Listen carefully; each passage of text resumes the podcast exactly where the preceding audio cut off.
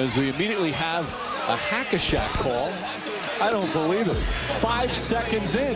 No, but but that was. Uh, but that's a joke. Yeah.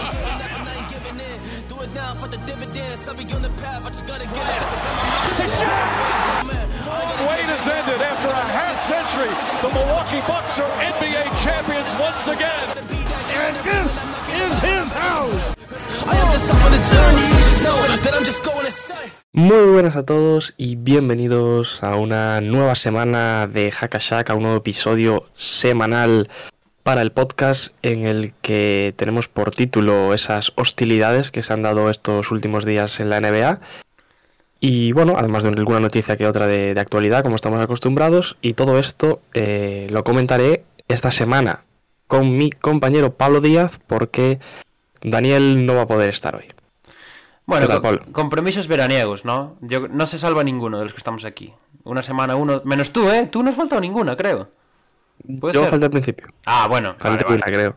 Entonces no se Pero salva sí, nadie. últimamente soy el que soy el que más eso. está Nada. apareciendo por aquí. Co- compromisos veraniegos es lo que es lo que tiene. No quiero ser tampoco agorero para la gente que nos escucha y que nos ve, pero va siendo eh, turno de que nos echemos unas vacaciones, así que hay que decir que nos quedan ya poquitos programas. O sea que ya cuando volvamos de eso, pues volveremos a la normalidad y estaremos los tres todas las semanas y, y todo lo que, lo que haga falta. Eh, pero sí, estamos aquí tú y yo de la manita para hablar de, de, la, de una semana nueva. No hay grandes cosas, pero hay cositas. Sí, a ver, mm, ayer te digo yo que estuve preparando un poco el programa y a las 6 de la tarde la verdad estaba bastante limpio lo que viene a ser eh, nuestras diapositivas. Luego Estaba complicado de sacar temas. apareció el, el amigo Shams y nos dio la vida para hoy, ¿no? Podríamos decir. Y apareció ahí Kevin Durant con ganas de hablar. Sí, bueno, lo comentaremos ahora, un poco con ganas de hablar, pero al final la cosa sigue igual. Ahora tenemos Sí, sí, más detalles, pero la cosa está más o menos igual. Y, y eso, ¿quién nos iba a decir, tío, que, que en algún momento de esta temporada estaría en la portada del episodio el señor Chai, ¿eh? el, el propietario de los Nets? O sea, esto me, me enseñas la portada de hoy en octubre y te digo, va, es de coña esto. Y me dices, ¿quién es ese? Sí, sí, literal, además, ¿eh? Bueno, pues si tienes ganas de comentar todo esto, podemos pasar Por ya supuesto. directamente a nuestro Bajo el Foco de hoy.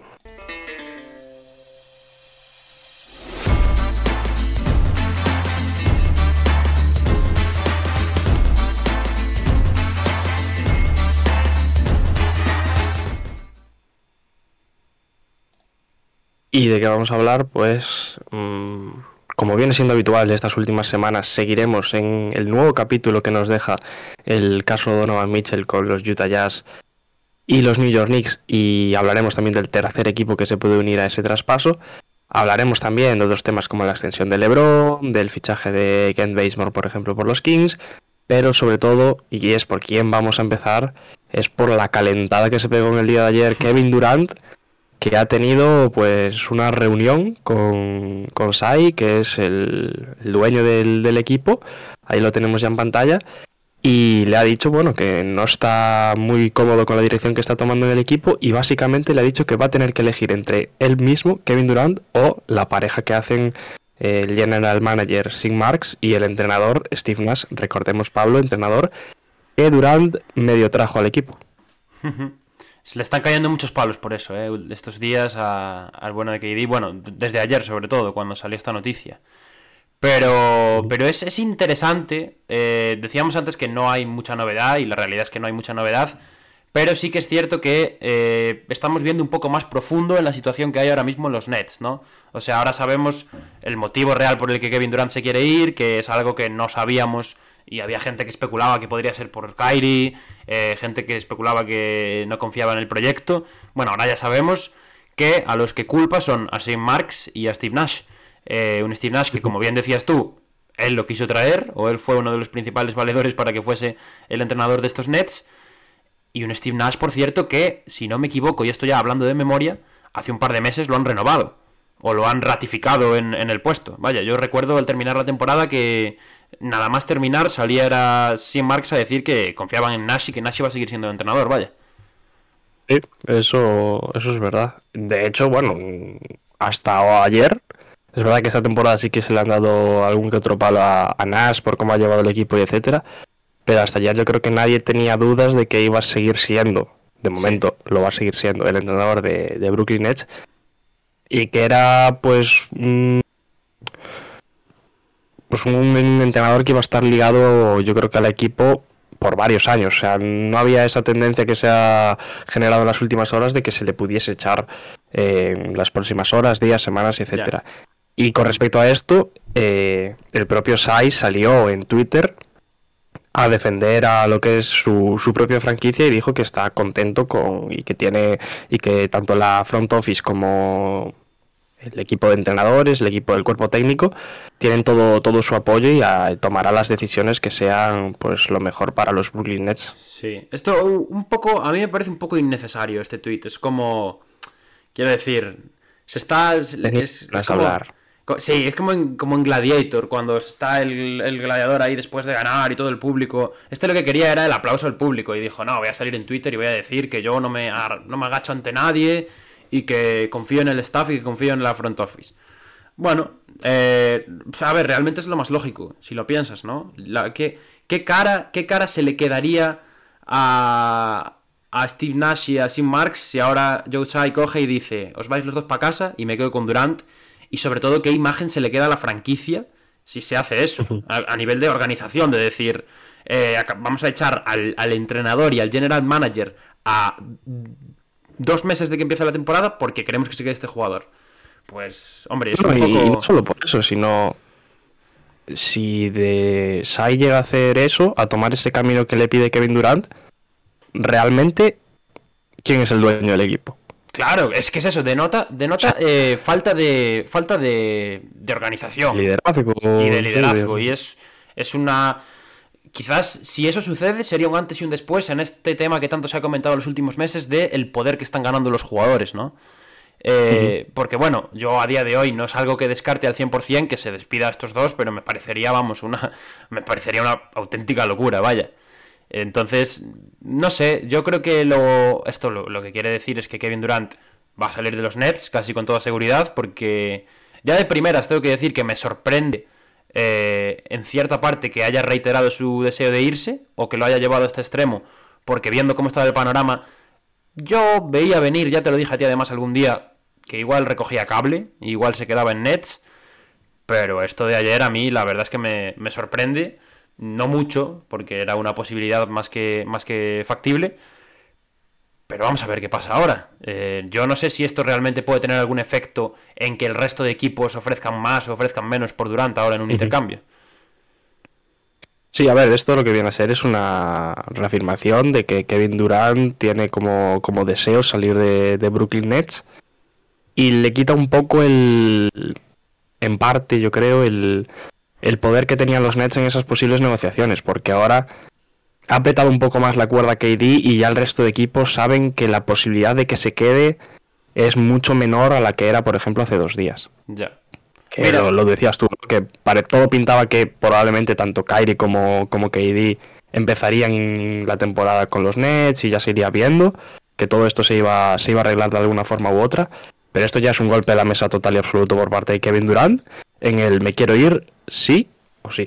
Porque obviamente eh, yo creo que en ninguna cabeza entra que, ahora los Brooklyn Nets como organización despidan a su general manager y a su entrenador. Sería, a ver, sería muy de la NBA, tío. Sí, y menos sabiendo de dónde viene esto, de que lo dice el, entre comillas, la estrella del equipo, que te lo obliga a hacer un jugador. Ya. No creo que, se rebajen a tanto los Nets para hacer eso. Precisamente nos lo pone...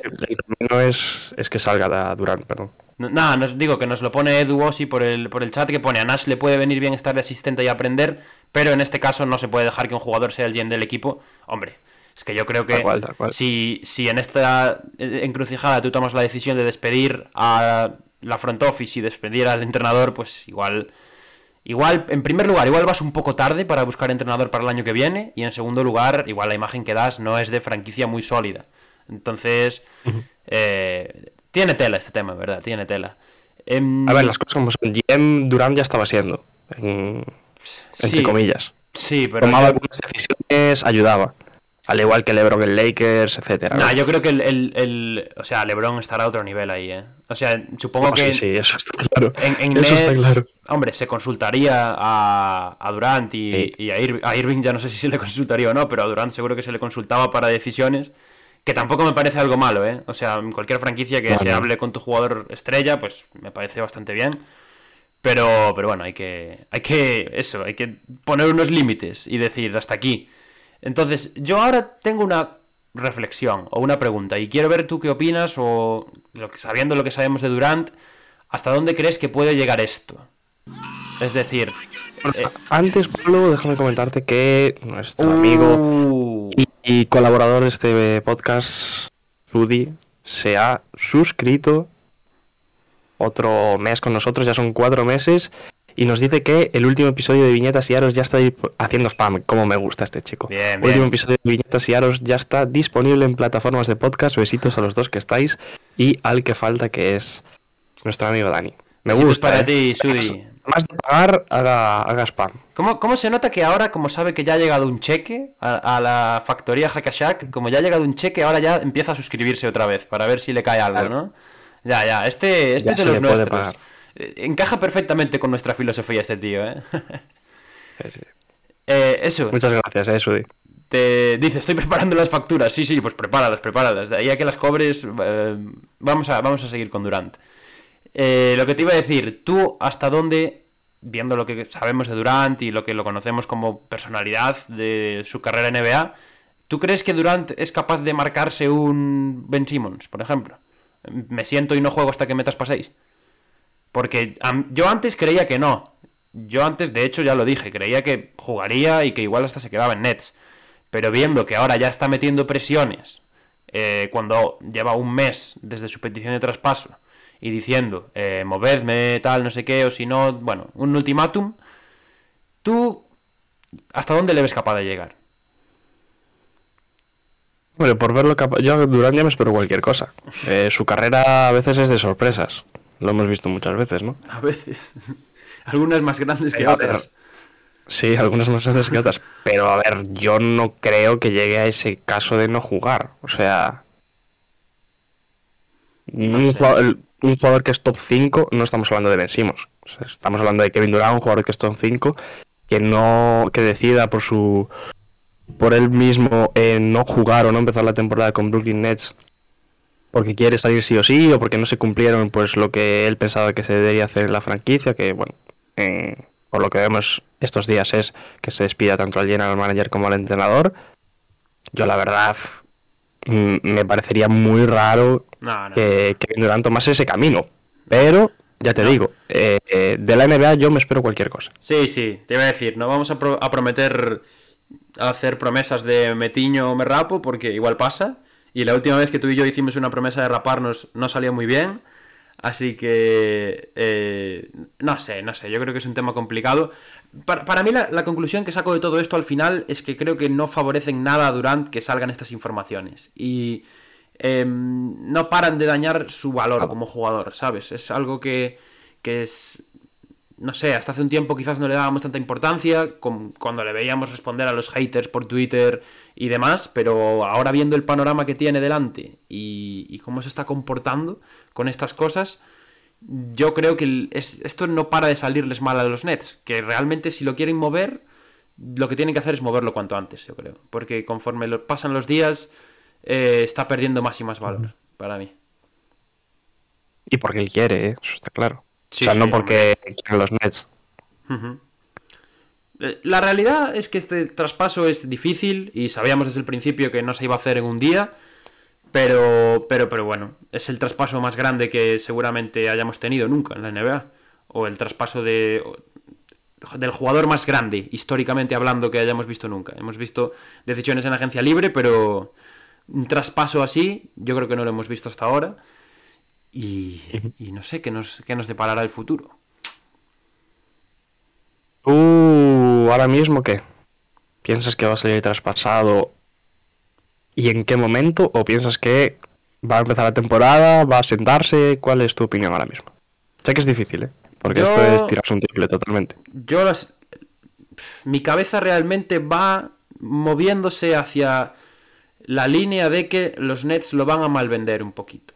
Yo creo que lo van a traspasar, no sé a dónde, ahora mismo no me preguntes a dónde porque entonces ya sí que me explota la cabeza.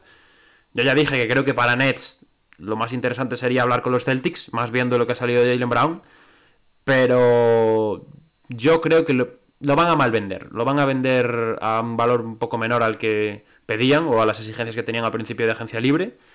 Y, y si tuviera que apostar, diría que no empieza la temporada en Brooklyn, que la empieza en otro equipo. Pues yo la verdad creo que, que esto va, va, a ser largo. Más Va a ser largo y yo creo que, que incluso con la temporada empezada Kevin Durant va a seguir en los Nets. No tengo duda en que en algún momento va a salir traspasado, porque creo que no hay vuelta atrás en, en su posible regreso. O sea, tendrían que darse muchísimas cosas y ponerse de acuerdo sí. en, en, varios factores que ahora mismo están muy, muy dispares. Pero lo que no sé es qué van a hacer los Nets, porque en parte el camino que, que, parece que está tomando Kevin Durant es para que para que ese traspaso pues tenga un valor menor como tú comentabas le está dando aire también al resto de equipos que están encima de él como pueden ser los Celtics que comentabas como puede ser Miami eh, se habló también mucho de Toronto y de otros equipos sí. que bueno en el artículo de Shams perdona eh, no lo hemos dicho pero se menciona como tres candidatos a día de hoy, los más grandes a fichar a Durant, son Boston, Miami y Toronto. Por ese orden. Pues a ver, es que realmente yo creo que son los que más eh, opciones reales tienen, ¿no? Sí, sí, sí. Eso está claro. Porque Phoenix era uno de sus destinos y lo comentábamos ya hace unas semanas que con lo de Ayton parece que está, parece que está fuera por el momento. Pero es que yo la verdad al final, eh, si esto se acaba dando, parece que va a tener un traspaso eh, menor en cuanto a, a, lo que se involucre que Donovan Mitchell, cuando debería ser al revés. Uf, yo eso no... No, no... Sé, si, no sé, si, sabes por dónde quiero ir. Sí, pero me, lo, no lo veo eso, ¿eh? Me sorprendería mucho que se le vendiera por menos que a Mitchell. La verdad, yo... creo bueno. que aunque se acaben bajando las prestaciones, van a venderlo por más que Donovan, yo creo. A ver... Pues yo no sé, ¿eh? Yo creo que eso, eso, ese debate depende un poco de los Knicks, de cuánto locos pueden estar los Knicks al final. Ah, bueno, eso sí, pero. Pero no sé, lo veo complicado. Pero es que ahora mismo las decisiones que está tomando Durant, sobre todo la de, la de ayer, ¿no? Yo creo que llevan a ese camino, al fin y al cabo, de bajar todavía más su valor, que los Nets pierdan ese poder que tienen en las negociaciones por un jugador que recordemos que tiene cuatro años de contrato y casi 200 kilos acordados con ellos que, nos moco de pavo. Y a mí me parece, ya lo dije, ¿no? Que estas cosas no deberían suceder o no deberían darse de esta forma. Si el año pasado firmas esa, esa extensión, perdón, eh, ¿por qué ahora te quieres ir? Las, la, en la NBA las cosas pasan muy rápido, pero para mí estas cosas no deberían de, de suceder. Y aquí estamos, aquí nos encontramos con Kevin Durant que se quiere ir y que ya se lo ha comunicado en varias ocasiones a, a, su dueño y ahora será él mismo el que decida. Es una pena, tío, es una pena porque hemos visto, si no me equivoco, dos temporadas de Durant en, en Brooklyn enteras y uh -huh. sin contar la que estuvo lesionado, claramente. Eh, es una pena porque no le hemos podido ver regularmente sano y yo creo que eso es algo que él quizás tampoco lo ha valorado mucho, ¿sabes? La, la, fase en la que más vimos a Durant de forma más consecutiva, las fases en todas eh, estuvo a un nivel espectacular, porque tanto el inicio de la 2021 como el inicio de esta 21-22 empezó en conversaciones por el MVP y en los playoffs del año pasado, bueno, ¿qué vamos a decir? Fue probablemente el mejor jugador de la postemporada y, y los Nets lo agradecieron, que es lo peor, que la época en la que estuvo el sano estaban ganando. Entonces, uh -huh. no, no sé, yo creo que el, él se ha, ido de. se ha ido demasiado rápido a, a, pedir el traspaso, la verdad. Yo creo que si hubiera tenido un poco más de paciencia, para mí Brooklyn ha hecho bastante bien los deberes en esta agencia libre, creo que ha fichado jugadores interesantes. Eh, si consigue que Kairi se quede, que ahora también se habla mucho de que Kairi no tiene ningún problema o no quiere un traspaso por encima de la luna, o sea que ve con buenos ojos estar en los Nets, yo creo que podría podríamos hablar de otra cosa. Después hablaremos de los Nets, porque al final tenemos una cosita que tenemos por ahí de ESPN, pero, pero me parece... Me, me, da un poco de lástima, la verdad, el tema Durant, porque creo que hemos perdido de ver a un equipo muy, muy guapo. Vale, y ahora voy a hacerte la famosa pregunta. Porque viene, viene al caso, un poco, más o menos. Tensión. ¿Te acuerdas esa pregunta, no? Que el... Ah, habíamos la hablado famosa. Sobre ella. La famosa Sí, pregunta. Desde hace tres semanas, Diego me está diciendo O que. más, o más o más, que me quiere hacer la pregunta. Pues venga, suéltamela. Y te voy a tirar porque es, yo creo que es el momento adecuado. Y hablamos de Kevin Durant, hablamos de otro jugador que es eh, Stephen Curry. Y te quiero preguntar quién en un top histórico va por delante. Esa era la pregunta que hablamos Dani y yo. Es un directo hace Sí. pues eso, tres, cuatro semanas. En la que, bueno, hablamos bastante, pero coincidimos al, al final en, la respuesta.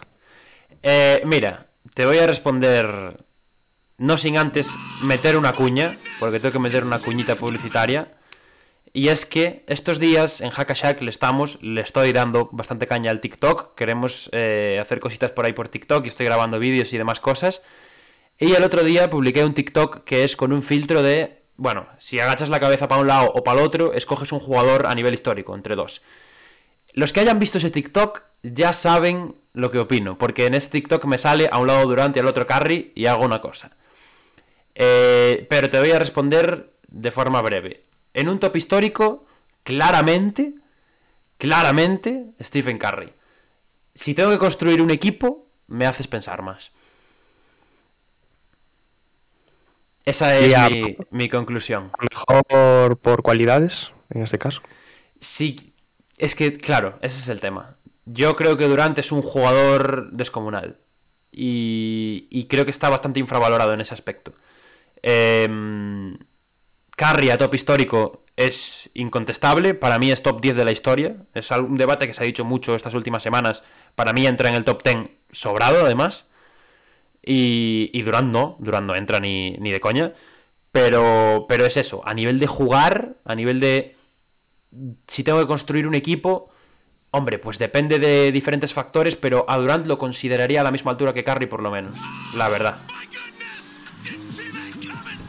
Bueno, ante- antes de, de seguir, eh, dos suscripciones, Pablo. Bueno, las eh, dos, mismo tiempo, 11 Tren meses. del hype, ¿eh? De que tenemos tren del hype, casi. Y la. Tremendo, espectacular. Casi, Se casi suman a del la suscripción día. Si alguien se quiere suscribir y activar el, el tren del hype y hacer historia de este canal con el primer tren del hype de Hackashack, está en su derecho y se lo agradeceremos muchísimo. Pero eso, muchas gracias a todas las suscripciones.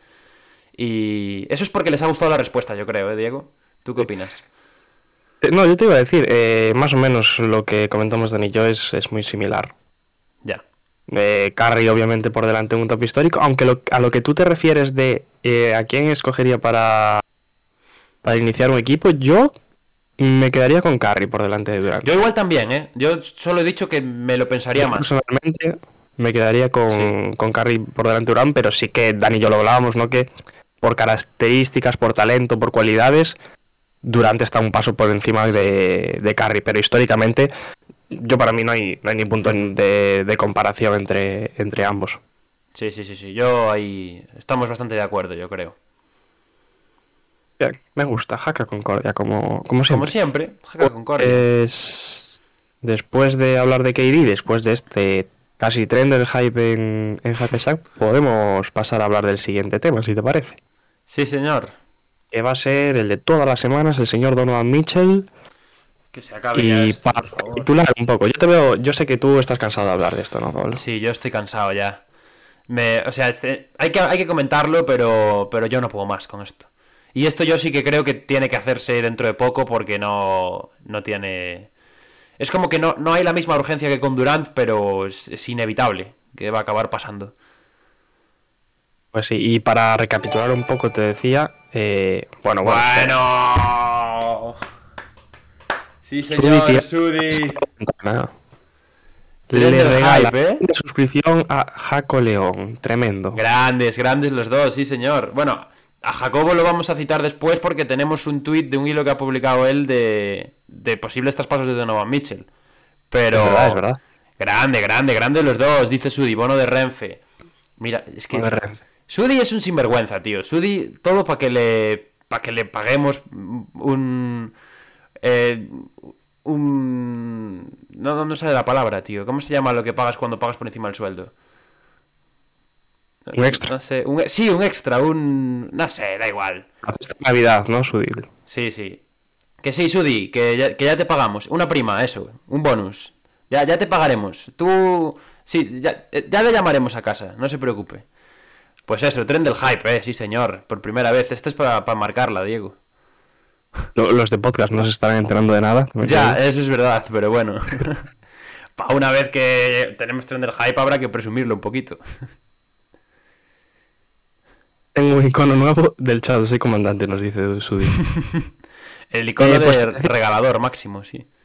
Dale, dale. Te decía, eh, vamos a hacer un poco, bueno, recapitular un poco qué, qué es lo que pide cada equipo, qué es lo que quieren en este, en este posible traspaso. Por parte de Utah quieren dos, tres jóvenes, preferiblemente tres. Seis primeras rondas, que es lo que se ha dicho que quiere Danny Ainge. Y obviamente, esto cae de cajón, ¿no? Pero el contrato o los contratos que sean para igualar el, el salario de, de Donovan. Y los requisitos de, Knicks- de los New York Knicks por su parte son eh, esas cuatro primeras rondas que se ha comentado como máximo y desprenderse de lo justo y necesario. Y para ello tenemos aquí una lista de jugadores y bueno, para ver qué opinan cada equipo sobre ellos. Julius Randle el primero, eh, los Jazz no quieren recibirlo. También obvio por su parte. RG Barrett, ambos equipos eh, concuerdan en que no entra en la operación. Tanto Utah que no quiere recibirlo como los Knicks que no quieren darlo a cambio. Y Manuel Quickly, que tampoco ha sonado mucho, pero que parece que los Knicks tampoco querrán meterlo. Eh, Derrick Rose, que es el del que se ha hablado esta semana brevemente, pero algo se ha hablado como uno de esos contratos que podrían servir para llegar al de Donovan Mitchell. Tampoco parece que los Knicks quieran meterlo. Y luego tenemos a los tres tenores, Evan Fournier, que tiene el sí rotundo, Obi Topping, que parecía que sí, pero que ahora es un más o menos, y Quentin Grimes, que es quizá el jugador que ahora los Knicks quieren retener a toda costa y no, no ven con buenos ojos meterlo en esas conversaciones de traspaso por Donovan Mi- Mitchell y dirección a, a los Utah Jazz. Luego tenemos, obviamente, otros jugadores como Cameron Reddish o, o McBride que también podrían entrar, pero bueno, se ha hablado muchísimo menos de, de ellos y tampoco es que nos entrasen en pantalla. Las cosas como son. Eh, te iba a preguntar, ¿qué te parece eh, que los Knicks, por su parte, no voy a decir tiren abajo la operación por ellos, pero obviamente dejando el tema rondas a un lado, pongan tantan tra- tantas trabas en eh, Quentin Grimes con respecto al jugador que recibirían, que es del calibre de Donovan Mitchell? A ver, yo esto te lo pregunto. Entiendo que el, que el ¿cómo se llama? Que Obi Topping, los que no lo quieren traspasar son los Knicks, ¿no? O no interesa Utah. No, o sea, lo de Obi Topping, obviamente, eh, los Knicks, si fuese por ellos, no lo meterían. Ya. Pero si tienen que meter a alguien, pues yo creo que tendría que ser Topping.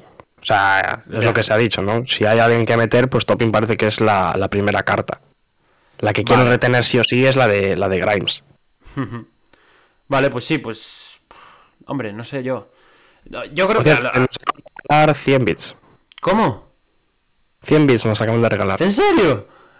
Tío, no me cargan las actividades. Antes me salió lo del tren del hype porque era la primera vez, pero estoy quedando fatal porque estoy aquí hablando y no me salen las cosas. A barra baja L. Un aplauso. Pues de enhorabuena. Mira, ¿vale? mira Sudi cómo trabaja ahora, eh, agradeciendo en el chat. Qué grande, señor. Sí, así me gusta.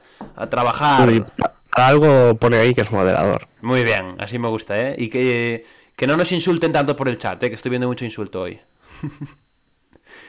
Eh, ¿Qué te iba a decir? Bueno, eso, que yo no creo que el impedimento sea Quentin Grimes. Entiendo que haya un, un interés grande de los Knicks de quedárselo, o un interés de hacer un paquete quizás con Obi, con Fournier y con McBride y con Reddish, como dijiste tú. Pero yo creo que lo que más le cuesta a los Knicks es lo de las primeras rondas, que lo has dicho antes. O sea, Sí, sí, eso, eso obviamente. Utah quiere 6 y New York parece que no quiere dar más de 4. Hombre, yo no sé qué quieres que te diga.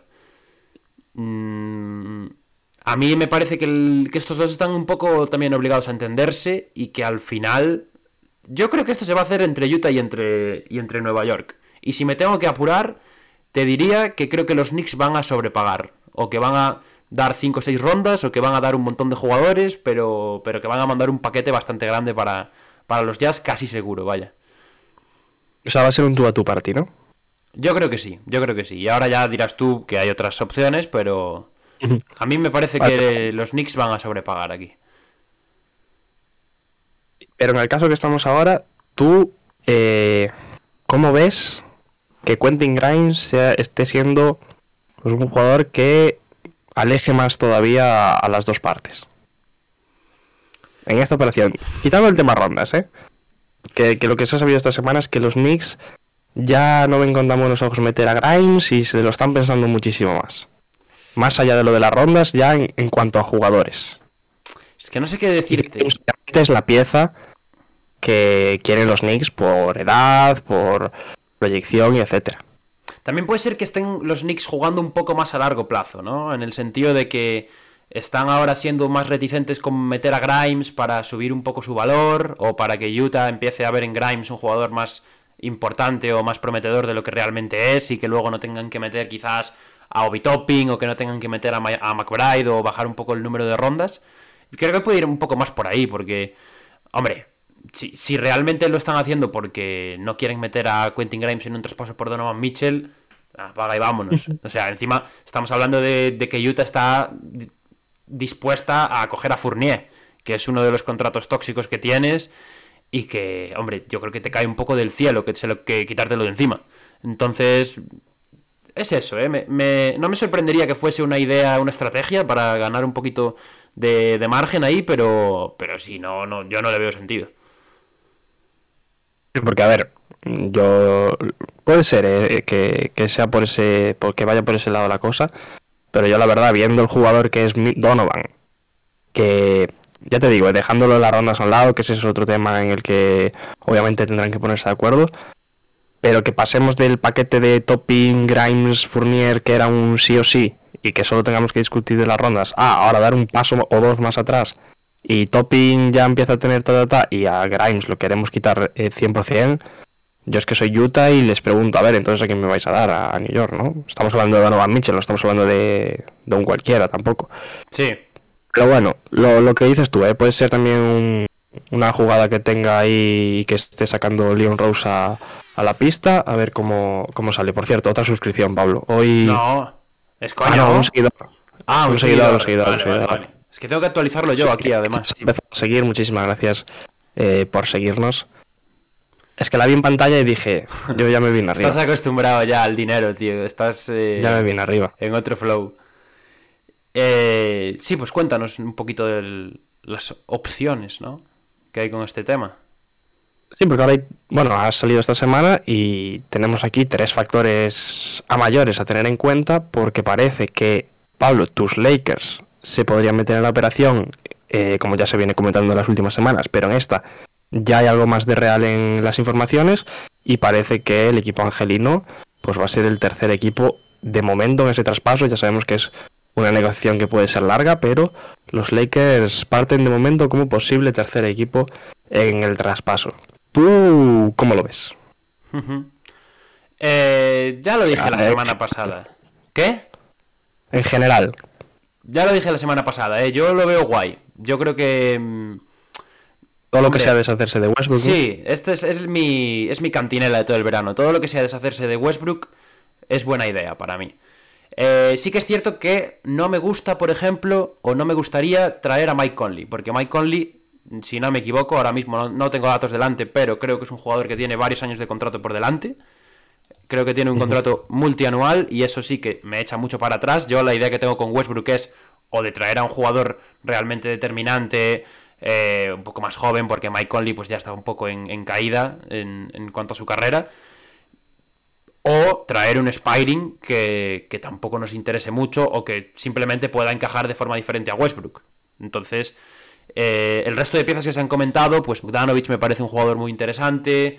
Eh, el otro día me salió por ahí un paquete en el que también venía Beverly, venía Jordan Clarkson, que son jugadores interesantes para la rotación o por, por, lo menos para hacer un equipo más profundo.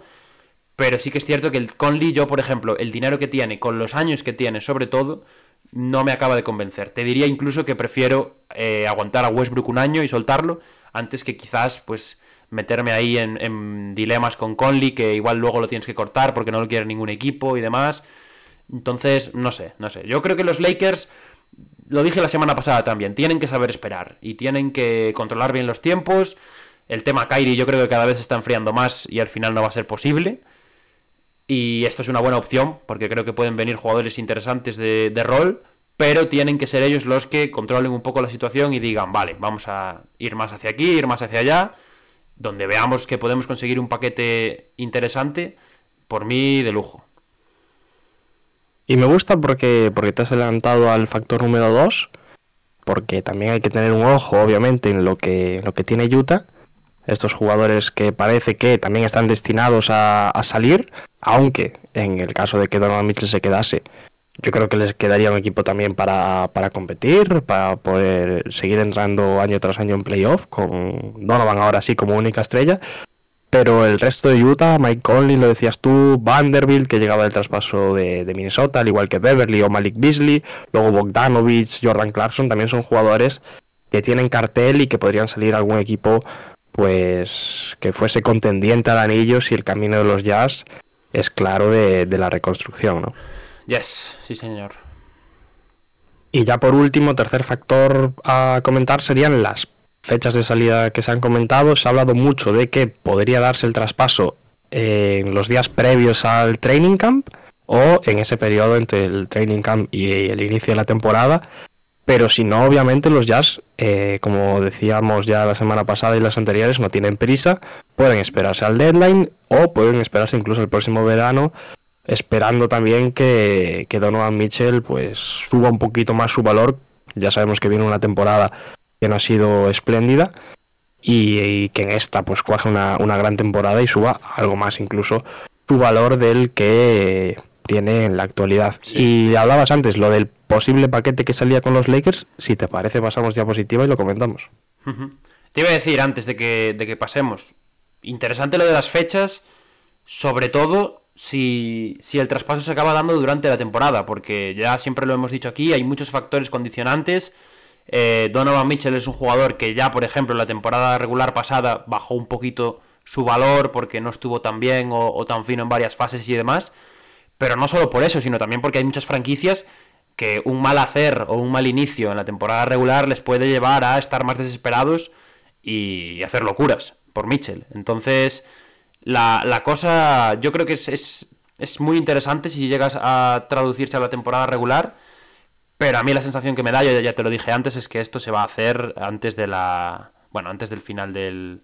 Antes de que empiece el training camp. Y lo que, lo que han comentado varios reporteros estos días es que va a ser pues entre estos entre hoy, por ejemplo, y antes de que empiece la temporada. eh, posiblemente cercano a los días de, de training camp. Así que veremos. Pero aquí tenemos en pantalla ahora ese posible traspaso a tres bandas. Parece que Rose, Pelinka y Ainge han empezado a negociar.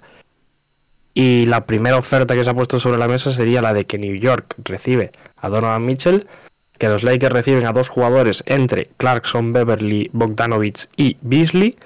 Y los Jazz aquí recibirían eh, contratos como el de Russell Westbrook y luego picks de primera ronda que están todavía por determinar, no se sabe cuál, cuáles entraban en ese primer acercamiento. Bueno, y jugadores... Lo un poco, un, un poco, esquemático, ¿no? Por parte sí. de Nueva, Nueva, York, me parece que recibir a Donovan Mitchell es lo que buscan. Por parte de los Lakers, yo creo que no verían malos ojos, con malos ojos. Obviamente hay que ver si dan las dos rondas, las dos primeras rondas, claro, que claro. dan a, a, los Jazz, pero a priori parece que está bien. Pero por el lado de Utah es un no rotundo. Sí o no. Quiero decir, eh, un Westbrook que lo vas a cortar y que vas a tener. Porque claro, aquí sale solo Westbrook, pero también vendrían jugadores de los Knicks. Porque aquí no hay ningún jugador ah, de los Knicks. Entonces... Pero lo que se ha dicho es que no entra ningún jugador joven en esa primera operación. Entonces, es lo, lo raro. O sea, los Knicks traspasan a Mitchell por picks, básicamente, ¿no?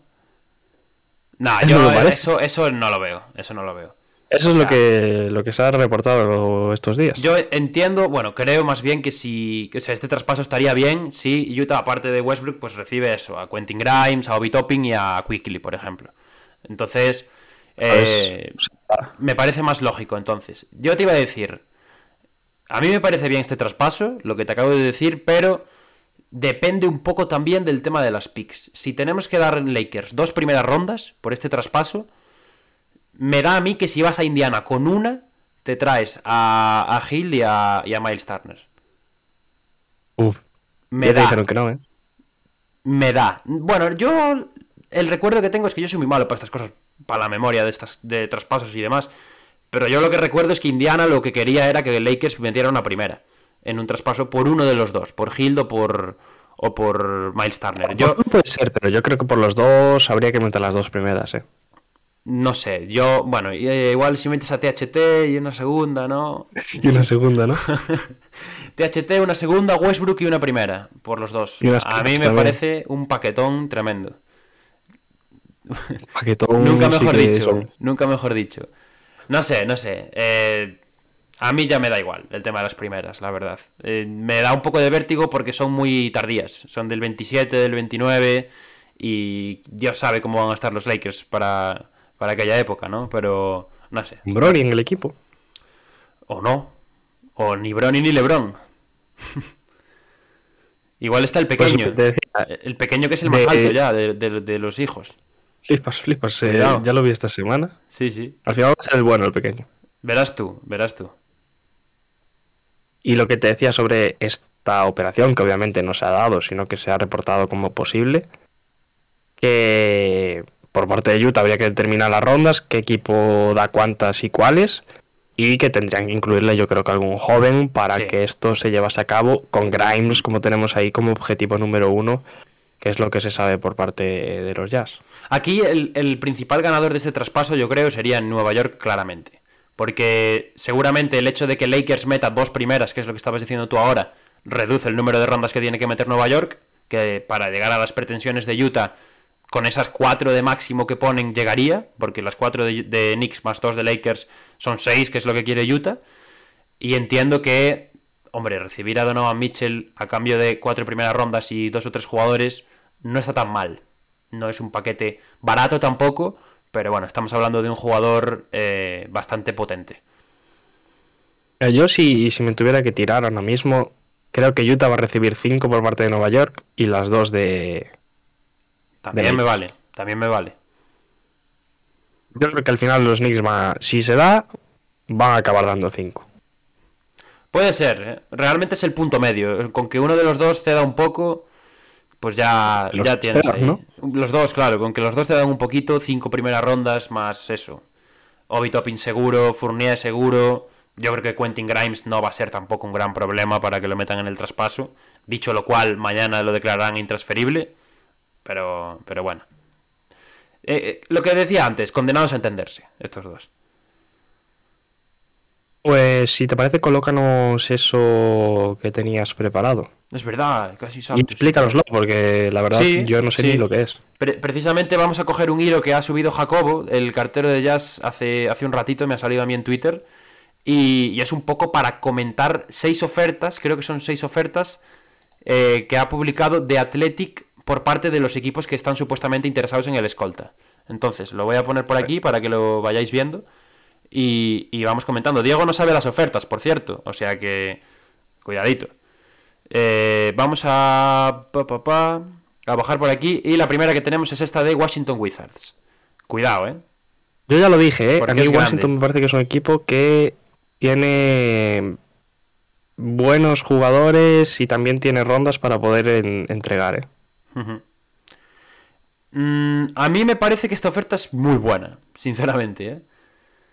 O sea, vi- viendo el- la cantidad de jugadores jóvenes que tienes, sí que es cierto que llevas solo una primera ronda, pero bueno, que no me preocupa porque tienes a Johnny Davis, que es un jugador top eh, lotería de este año, eh, tienes dos swap picks que quién sabe cómo te pueden salir en un futuro, Hachimura yo creo que es un jugador interesante, eh, no, no me parece que haya ningún jugador malo en este paquete. Y más para un equipo en el que van a tener toda esa cancha o toda esa confianza para crecer, para no cohibirse en la pista en ningún momento. Me gusta, me gusta. Sí que puedo, puedo entender que la gente de Utah prefiera tener más rondas, ¿no? Y dos o tres jugadores un poco más prometedores, pero a mí es un paquete que me parece... Bueno, yo si fuera Utah me lo pensaría mucho aceptarlo, la verdad. Coméntanoslo entero así para... Sí, eso. eh, básicamente, para, Para- para- para los que no lo pueden ver, que siempre los dejamos de lado los pobres. eh, Kyle Kuzma es el paquete de Washington Wizards que mandaría a Kyle Kuzma, Rui Hachimura, Denny Advilla, Johnny Davis, el rookie de, de este año, Corey Kispert, dos swap picks, dos cambios de rondas en 2027 y 2029 y una primera ronda de 2028 sin protección. Claro, es una primera ronda, lo que estábamos diciendo, pero son cinco jugadores, todos jóvenes, algunos con bastante proyección por delante, eh, así que, bueno, se compensa un poquito, se compensa un poquito. ¿A ti esta qué te parece? ¿Tú la harías si fueras eh, Utah? Yo creo que los Jazz van a tirar más por la Yo también. por las rondas. Sí. O sea, yo como Así GM... que Claro, yo como GM la aceptaría, yo creo. Pero Utah creo que está en otro modo. Entonces, complicado. Eh, la segunda propuesta, otro de los equipos que parece estar más centrado en, en Donovan Mitchell, uno de los que supuestamente van a ser lo más agresivos posibles en conseguir un traspaso, Miami Heat. La propuesta que pone de Athletic es eh, un paquete formado por Duncan Robinson, Tyler Girro, Nikola Jovic, otro rookie de este año, dos picks de primera ronda sin protección, 2023 y 2028, y dos swap picks en el 27 y en el 29. Eh, ¿Cómo lo ves, Diego? Cuéntame. ya, yo esa no la hago. Yo tampoco. Yo ya lo dije la semana pasada. Yo ni de coña, ¿eh? Y ya Eh, sabéis que... A mí me parece muy poquito de todo. Poquito... Es que Tyler Girro... Claro. ¿Cómo valoramos a Tyler Girro? Yo sé que aquí no somos muy de Girro. O no es que no Bueno, seamos de... No es que no seamos de Girro, es que no nos fiamos de Tenemos Girro. siempre los pies en el suelo. Exacto, los pies en el suelo. Entonces, yo hablo por mí, no por ti. No le veo a Girro tanto valor como le veo a otra gente. Y realmente en esta oferta solo hay dos primeras rondas, aparte de Girro, porque Duncan Robinson es un jugador que este año ha acabado en el fondo de la rotación. Nikola Jovic es un rookie de primera ronda, pero es un pick 20 y pico, que tampoco sabes por dónde te puede salir. Hay jugadores que en el 20 y pico nunca han jugado en la NBA. Entonces, a mí tampoco me convence esta oferta. No, y a mí, a ver, Duncan Robinson es un jugador contextual eh, que potencial y proyección tampoco es que tenga exagerado como, como para traspasar por él, el único giro y lo de Jovic, a ver, eh, yo creo que sí que puede ser un jugador también que, que vaya creciendo con, con, su, con su paso en NBA, pero por ejemplo, comparándolo con la propuesta de los, de los Wizards, me parece que Johnny Davis en este caso, que mismo draft y etcétera, está a pasos por delante. de- Hombre, sí, sí, por sí, lo menos ahora, por lo que se le ha visto en, en universidad y, y etcétera. Y las rondas me parece que no son tantas como son dos realmente, y Ya. los swaps, como para decantarme por esta. A mí, ya lo dije la semana pasada, no, no me gusta la propuesta de Miami. Tronker, eh, swap pick es que cambian las rondas. Es decir, eh, ahí pone 2027 y 29. Entonces, en esos años, la ronda de Utah sería de Miami y la de Miami sería de Utah. Es como que hacen el Bueno, si, intercambio. si, si- si quieren, o sea, Claro. si, Utah, si Utah en este caso quiere. Exacto. Utah tendría el, el- el poder de elegir si quiere tener su ronda o la de Miami en ese año, que es muy interesante porque allí ya podrás ver pues en qué posición están los, los hits, en qué posición está tu equipo para decidir, vale, quiero tener esta ronda. Entonces, pues eso, el, el swap pick yo creo que es un gran infravalorado cuando se hace cosas de estas de traspasos y tal. Un swap pick es bastante jugoso para una franquicia, yo creo, ¿eh? Eh, vamos con otra. pique. Sí, hombre. Vamos con otra, Toronto Raptors. Eh, la número 3, este paquete, pues Oji Anunobi, Gary Trent Jr., Precious Achiwa y aquí sí que un buen lote de picks, cuatro primeras rondas sin protección, 23, 25, 27 y 29. ¿Qué te parece? A mí me parece mejor que la de los Knicks. Mm, mejor que la de los Knicks. Pero ¿en qué contexto? Claro, porque a mí, o sea, estos jugadores son, son mejores que los de los Knicks y son cuatro primeras, eso está claro, pero hay, hay, a Utah, Utah para qué quiere a Anunobi? En Sí, plan, eso es lo que eso es lo que hablábamos la semana pasada, ¿no? Claro. Por ejemplo, yo lo he hablado la semana pasada en el contexto de Hero. Hero puede ser un jugador que te ayude más a ganar que otros. Sí, sí, sí, sí. Porque es un metecanastas, etcétera. Y Anunobi en este caso lo mismo, es un jugador que ya está en un elemento competitivo en. Toronto y que lo traería obviamente a Utah. ¿Utah quiere seguir ese camino? No lo sabemos, la verdad. O sea, a priori no, pero puede ser. Claro, es pero que de estos como, tres... como propuesta me parece la mejor que hemos visto. Sí, sí, sí. Y si es... Si fuese otra franquicia con otro objetivo, para mí es la mejor que hemos visto hasta ahora. Porque además los, los tres jugadores, ¿eh? no solo Anunobi, Claro. sino Gary Trent. Claro. eh, Gary Trent tiene 24 25 años. Eh, Achuba por menos. Sí, pero de estos tres- De estos tres, ¿quién tiene mucho más techo? Que tú digas, van a crecer mucho más. Yo creo que ninguno. Es decir, ya, bueno, eso puede ser. los tres están ya muy cerca de- del prime que les podemos ver. Es decir, Gary Trent puede ser un jugador que meta 18 puntos por partido en su mejor año, ¿sabes? Pero no va a ser nunca más de lo que ya es en cuanto a estatus en la liga. Eso, eso quiero decir. Entonces yo estoy contigo, ¿eh? Me parece una, la mejor oferta que hemos visto hasta ahora en cuanto a valor de los jugadores, pero creo que no está en el enfoque que quiere Utah Jazz para, para su futuro. Vaya. Ah, lo que buscas en una reconstrucción no sería eso. Charlotte Hornets, número 4, gente. Eh, este paquete es largo, este es, es más grande que hemos visto hasta ahora. Eh, Mason Plumley, PJ Washington, James Booknight, el rookie del año pasado, Mark Williams, el pivot de este año que han drafteado los Hornets, Kai Jones, también rookie del año pasado, una primera ronda del año que viene vía Denver Nuggets, dos ro- primeras rondas de Hornets del 27 y el 29 y un swap pick del 28. Diego, Te soy sincero. dime. Me, me parece peor que la de Miami. O sea, A mí la peor. también, ¿eh? A mí también. O sea, ¿aquí qué hay? ¿Qué hay aquí? Aquí hay Mark Williams, si te sale bien. Y, y si te, te Pero a puede ver, salir Mason mal perfectamente. Mason nada. PJ Washington se ha visto en los 3-4 años que lleva en la NBA que tampoco. Además tiene más problemas en casa que, que en la pista. Eh, Book Knight, bueno, es, fue la apuesta del año pasado. mm? Puede desarrollarse. Han, ju- han jugado 10 partidos, Book Knight y Jones. Han jugado 30 en G-League Sí. cada uno. O sea, Jones sí que no lo veo. Y luego son muy pocas primeras, primeras la verdad. A La me- es, a mí- es Denver. Así que a mí no me, no me acaba esta propuesta Yo para nada, ¿eh? Yo no le veo nada de atractivo. Las rondas sí son pocas. O sea que nada de nada. Dice Tronker que a Chihuahua sí tiene más techo. Ya, pero yo sí, sí que tiene más techo, pero realmente Tronker, por ejemplo, ves a Chihuahua siendo eh, un tercera espada de un equipo. O un jugador que pueda... diferencial. diferencial, eso, en una franquicia. A, a mí a Chihuahua me gusta mucho y creo que es un pivot muy interesante. Además, pues sabe votar, sabe tirar de fuera y tal. Pero más de titular residual de un equipo, yo no lo veo. Yo no lo veo. Eh, bueno, entonces, ¿cuántas llevamos? Llevamos cuatro. Por ahora creo que solo hemos dicho que sí a la de. A la de La Washington. de Washington. Sí, porque la de, la de Toronto diríamos que sí, pero tampoco. Eh, propuesta 5. Aquí viene otro bueno. Sacramento Kings. Eh, los Kings, según Ble- Bleacher Report, joder, de Athletic, ofrecerían a Harrison Barnes, Keegan Murray, Davion Mitchell, una primera ronda sin protección del 2028 y dos swap picks del 27 y el 29.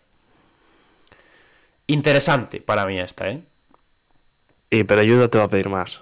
Yo creo que faltan rondas aquí. Yo entiendo que, que Murray es un 4, que Davion es un 9.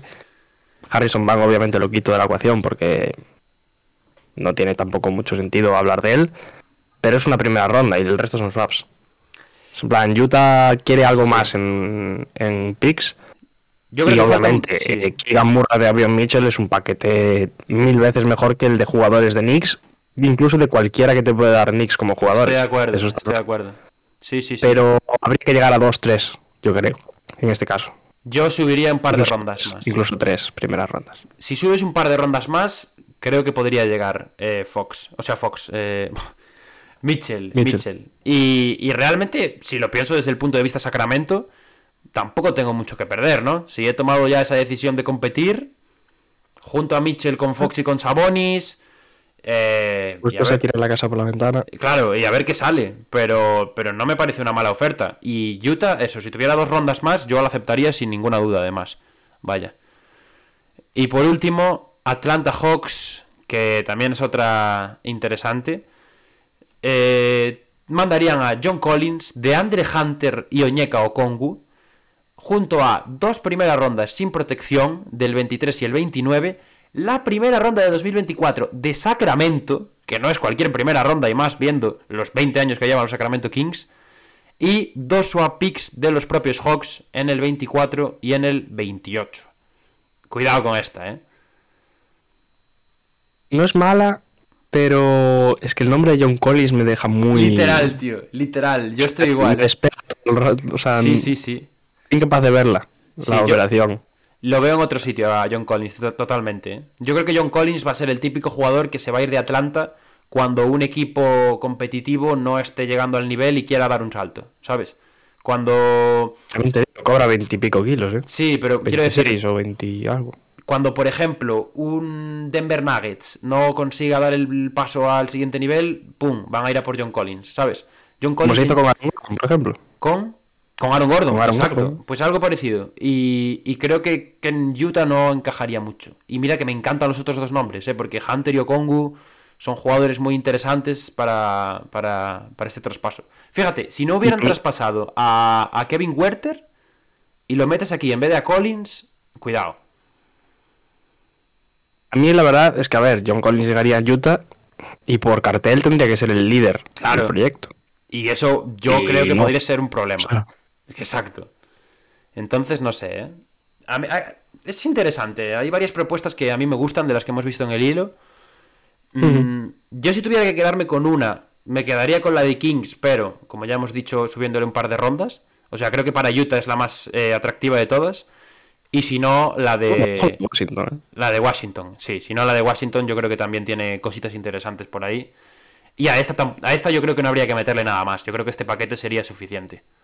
Por, por solo Donovan Mitchell me parece bastante, vaya. Me ha gustado, ¿eh? Esto que nos has traído, Pablo. Hombre, yo lo traigo, yo lo he, lo he robado del cartero Jazz, ¿eh? que mandamos un saludo desde aquí. Esperamos que no se lo tome mal, que le hayamos cogido el hilo. Pero bueno, para comentar un poquito las, las cositas que pueden pasar con, con Mitchell, ya que está la cosa así medio parada, que no sabemos nada nuevo, pues por lo menos vamos viendo cositas, ¿no? Pues vamos con lo próximo que viene ahora, ¿no? Sí, Que Con el ser- salseo. con Hakashak la prensa rosa. Aquí estamos, ¿no? El VIP semanal. Entre Paolo Banquero y de John de Murray, ¿no, Pablo? Sí, eh, está- este verano se está hablando mucho de estas cosas de la Drew League y la Pro League y todo esto, ¿no? Y ahora lo que lo, lo- lo que nos faltaba era esta movida de banquero con, con Murray. Como dice Sudi por el chat, ya parecemos Sálvame, ¿eh? Sí, bueno, es, es un poco a donde nos lleva el verano, ¿no? Eh, como hay pocas cosas que comentar, pues nos tenemos que meter en estas movidas. Eh, Bueno, estamos viendo en pantalla de qué jugada estamos hablando. Yo creo que todo el mundo, o prácticamente todo el mundo, sabe cómo fue la jugada. Mm, Un partido de estos que se juegan en veranito. De John te vacila un poco a Banquero y le hace un mata eh, prácticamente en la cara. Y luego algo le dice, le dice que es muy bajo y le tira, le tira el balón de, de mala forma. Pero claro, esto empezó a viralizarse, lo que llevó a, a Paolo Banquero a responder por Instagram, ¿no, Pablo? Sí, ahora, ahora mismo eh, no recuerdo exactamente cómo le dijo, pero pff, a mí me da un poco de que- ah, no le dijo que eran eh, pasos o algo así. Es que no lo leo ahí. No sé, en pantalla, pero no, no lo leo. sé, lo- te, lo, ha- te lo hago más grande, mira. LOL, unfollow me on the Instagram and everything. It must be personal, huh? That's just fine. Make sure you guard up next time and stop sending doubles, family. Bueno, que le, le acusa de hacerle dos contra uno, vaya.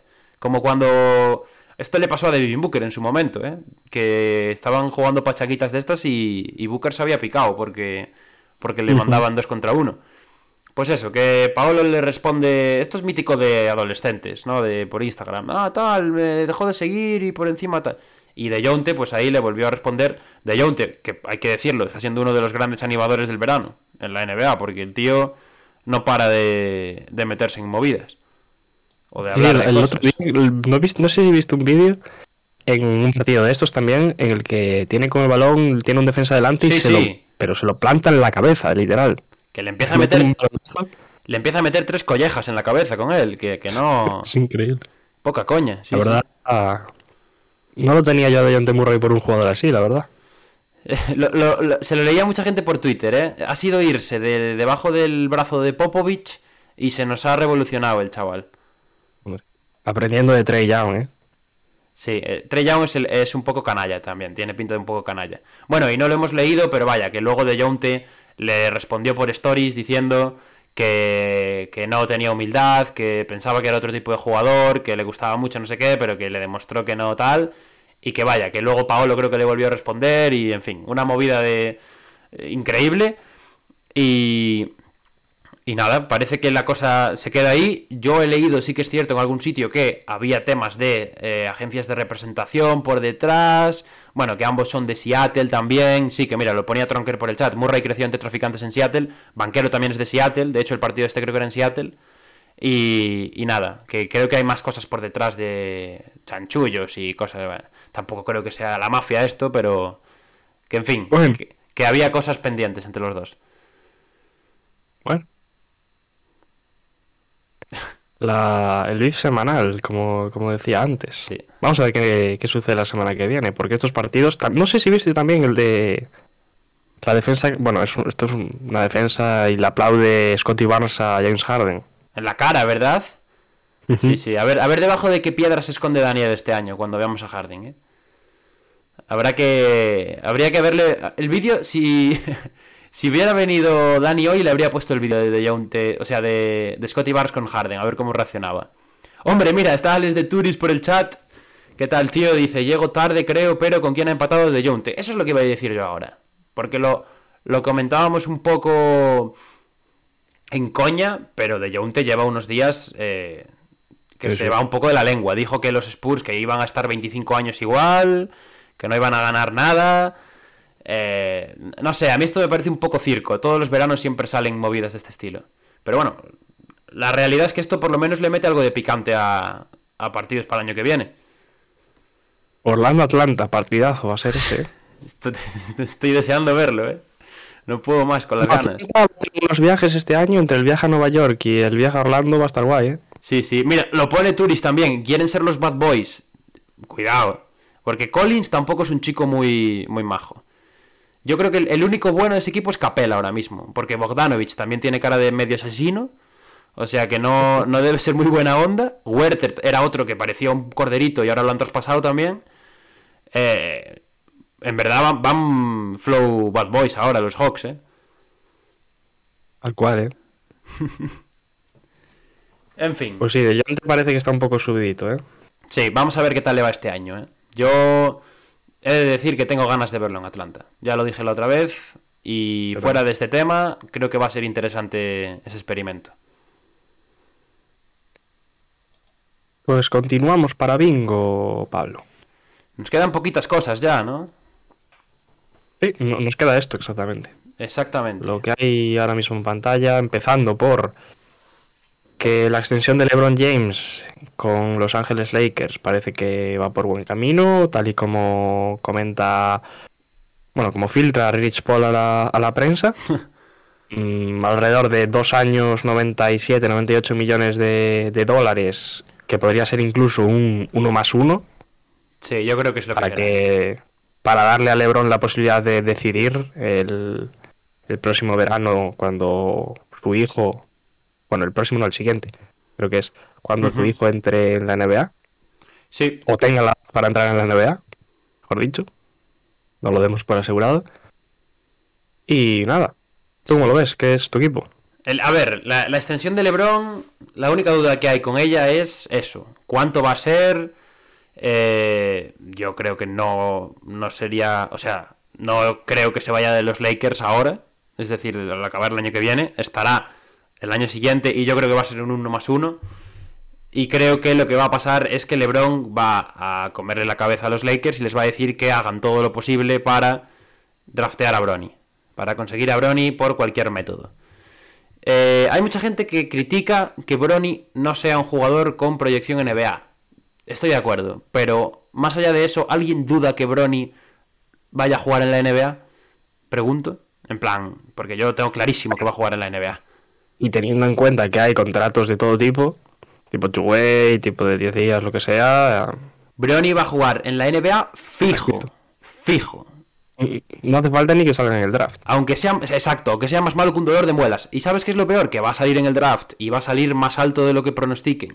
¿Por qué? Porque alguna franquicia va a decir, si tengo a Bronny, viene LeBron. ¡Pum! Yo sé que esto suena muy a conspiración o suena a locura, pero ya te digo yo que esto va a pasar en 2024 y, y que va a haber una franquicia que va a decir, entre coger a un tío en el pick 20, ponte, Entre coger a un tío en el pick 20, que no sé cómo me va a ir, y coger a Brony, y por lo menos me aseguro tener a LeBron James un año o dos, pues cojo a Brony. Igual estoy quedando yo aquí de conspiranoico y de loco perdido, pero yo te No, digo, yo, yo estoy igual. ¿eh? yo te digo que no me extrañaría nada, la verdad. También te digo, me gustaría ver cómo está LeBron en dos años, ¿eh? Claro, ese es el, el otro punto a tener en cuenta, ¿no? Pero, pero bueno, hay A ver, yo creo que tiene cualidades y tiene la inteligencia para jugar al baloncesto para poder sobrevivir, ¿no? Sí. Pero habría que tenerle restricción de minutos y etcétera. A ver ya solo, cómo incide en el equipo. Que vaya. O que se- si, si es Lakers en este caso. Ya, yo solo, o sea, ya solo a nivel de marketing, lo que te va a traer LeBron, alguna franquicia que esté medio moribunda, de una, ya te lo digo. Vamos a vender camisetas, ¿no? Va- vamos a empezar la campaña de que LeBron iba a ser el número uno en 2024 del draft. Solo para que vaya LeBron, ya veréis. Ya me jodería, ¿eh? Sí. Y bueno, de LeBron pasamos a hablar del otro gran jugador de la temporada pasada de los Lakers, que fue eh, Kent Bazemore, que se ha reportado en las últimas horas que va a firmar con los Sacramento Kings, fichaje totalmente residual. Eh, es el, el primer, ¿eh? es el primero de los eh, de los 10 jugadores de rol que tenían los Lakers el año pasado que encuentra equipo. O sea que con eso te lo digo todo. Los Y- Kings, ojito, porque se están trayendo tiradores, que es lo que no tenían el año pasado. No tienen mal equipo los Kings, eh. A mí me salía el tweet el otro día Bueno, con... Yo creo que han hecho bueno- buenos refuerzos. Malik Monk, eh, Werther, No, no, el quinteto titular, si te sale bien Gigan Murray, era... es interesante, sí. ¿eh? No, Tienes... no está mal. Porque tienes Fox, Werther, eh, Harrison Barnes, Keegan Murray y Sabonis. Dicho no está- esto, otro no año está sin mal. En el banquillo, no voy a meter a Bazemore, me niego a meter a Bazemore porque es un tío que no ha jugado este año. Tienes a Malik Monk, tienes a. ¿Cómo se llama el pivot? A Rishon Holmes y a. y a Davion Mitchell. Que ya son tres jugadores muy interesantes por una segunda unidad. Y dos más que, bueno, eso ya lo, lo iremos viendo con el paso del año. También han firmado, que lo he visto antes de, empezar el directo, a, a Quinn Cook que creo que lo, lo han firmado en plan rollo a prueba, para ver si se gana un sitio en el roster y tal. Camp, ¿no? Sí, algo así. Pero bueno, que otro, otro campeón NBA para ellos también. Bueno, nos dice Rudy que uno no sé, pero 12 o 13 fijo por lo Ya, de ya. Sí, sí, sí. Ya te digo yo que primera ronda, fijo, fijo. Bueno, y por último, Pablo, tenemos bueno, una primera aproximación a lo que va a ser esta temporada NBA. No sé si Nos aproximación. la- a la conferencia este y ESPN ha hecho, pues, bueno, un primer Sí. acercamiento a lo, cómo podría Sí, sí, sí. ser el final de temporada regular en cuanto a récords y, y standings en la clasificación. Vamos a robar otro poquito de contenido para acabar el episodio de hoy, porque amigos, estamos en verano y esto hay que llenarlo como sea. Y Esto se llama creación de contenido, Pablo, nada de robar. Esto se llama robo hurto a mano armada de contenido, pero bueno. Eh, ESPN, como decía Diego, ha publicado un artículo en las últimas horas en el que eh, una mesa de expertos, así es como lo definen ellos, un panel de expertos, se han reunido para eh, decidir el récord de temporada regular que tendrá cada equipo de la conferencia este el año que viene. O sea que os lo voy a poner por aquí. Este es el artículo. NBA Projections, eh, Win-Loss Records para, para todos, para los Nets, Celtics, etcétera. Y Diego, tú no, lo- no lo has visto. Cuando, cuando hagamos nuestras predicciones, podemos decir que un panel de expertos se reunió también para, para hacerlo, ¿no? Para cada, para cada uno, ¿no? El panel de expertos de Pablo Díaz. Me gusta. A ver, que me Me gusta la frase que utiliza ESPN. Eh, pues eso. Diego no lo ha visto, por cierto, ¿eh? No ha visto los, los récords, creo. Así que aquí empiezan The Contenders. Se ve aquí abajo. Los supuestamente contendientes al título del este. ESPN, Ah, ¿tú lo viste? yo lo vi muy por Ah. encima, muy por encima. He visto dos Bueno. o tres solo. Pero, Es que te iba a decir si, si intentábamos adivinar. a ver, yo me sé el del... Sé quién queda primero en la predicción de ESPN, por ejemplo. Tú si quieres intenta adivinar, venga. Yo tengo un primero. Vale. Yo creo que el primero. Bueno, es que si digo mi primero ya se sabe cuáles van a ser mis predicciones en, en dos meses, en un mes y medio, dos meses. Vale, vale, pues no digas nada. Entonces lo ponemos, lo ponemos y lo comentamos. Vale. Directamente. The Contenders. Para ESPN, El primero de conferencia este será Boston Celtics, 54-28, empatados con los Bucks, que quedarían segundos.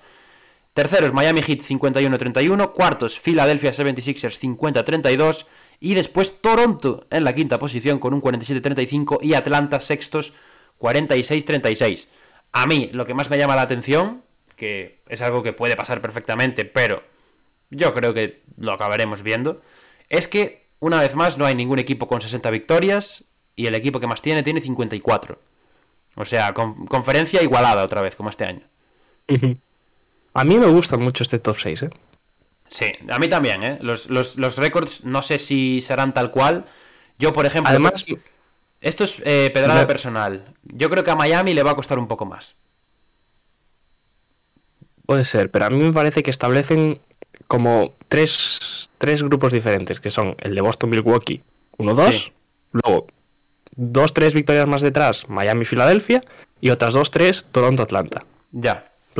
me gusta cómo lo divide, bueno, lo habrán hecho en plan 50 tíos o 20 tíos los que, los que sean, ¿no? Y les habrá dado así, pero sí. me refiero, me gusta que les haya quedado esa definición, ¿no? Entre, entre los equipos.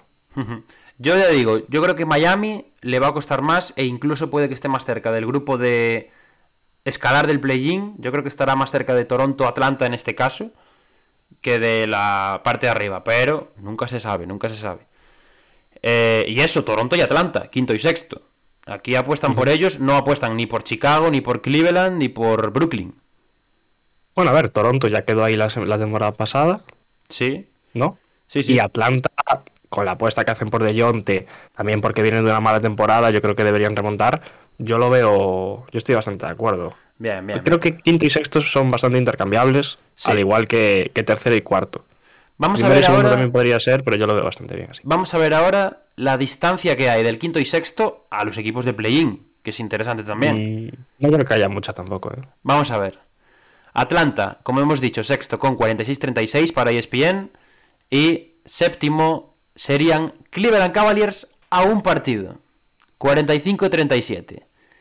Chicago octavos con 44-38. Brooklyn novenos en negativo. 40-42. Y décimos, que lo de Brooklyn es muy difícil, ¿eh? Y décimos los New York Knicks que se cuelan en el play-in con un 39-43. Cuidado. Claro, ¿estos Knicks tienen a Mitchell o no tienen a Mitchell? ¿Ah? ¿y los Nets? ¿Y los Nets? ¿Ah? Esto lo, decía un periodista, creo que de ESPN, además, lo leía el otro día y creo que tiene toda la razón. Decía que ahora mismo los Brooklyn Nets son el equipo más difícil de predecir de todas las ligas deportivas profesionales que hay. Es decir, tú... Decía, decía que podían ser, en cierto panorama, desde primeros de conferencia hasta quedarse fuera de play-in. Y creo que tiene razón. También te digo, Mm, no los veo tan arriba. En plan, si se quedan como están, yo no los veo tan tan arriba. En plan, yo tampoco. ¿eh?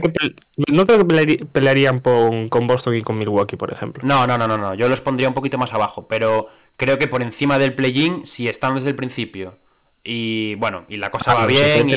Claro, si no hay malos rollos, yo creo que un cuarto, quinto podrían estar por ahí. Más o menos. Sí, Yo estoy, yo estoy ahí también. Sí. Bueno, Chicago octavo. No sé cómo lo ves. Chicago, Cleveland. Si alguien vio nuestras Unpopular Opinions, mi opinión sobre Chicago ya se la sabrá. Cuidado, cuidado. Y eso, los Knicks décimos, también un poco porque en el este no hay mucho más equipo que se espere que compita. Pero sorprendente, sorprendente ver a los Knicks ahí con, con un récord de 39-43, cuidado. Bueno, pues vamos con los últimos ya, ¿no? Con el bottom 5 los últimos cinco equipos de la conferencia, a ver quién es el farolillo rojo y demás. Los mismos que el año pasado, ¿no? Prácticamente. Aquí ESPN apuesta porque Charlotte, por primera vez en la historia del play-in, no entra en el play-in. Se queda con 38-44 también a una victoria. Washington también con 34-48. Y después, sorprendente, que Indiana es el, peor equipo de la conferencia. No sé si, si te sorprende, ¿no? quiero decir, a mí me sorprende mucho.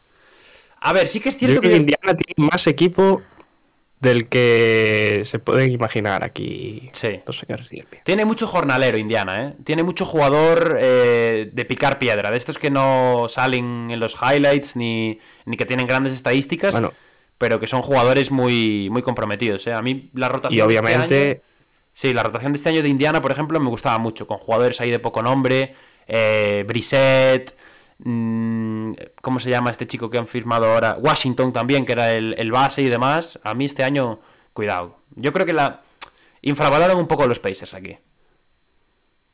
Y, y, a ver, hay que tener también en cuenta que tanto Buddy Hill como Miles Turner podrían llegar a salir Ya, en ya. alguna circunstancia.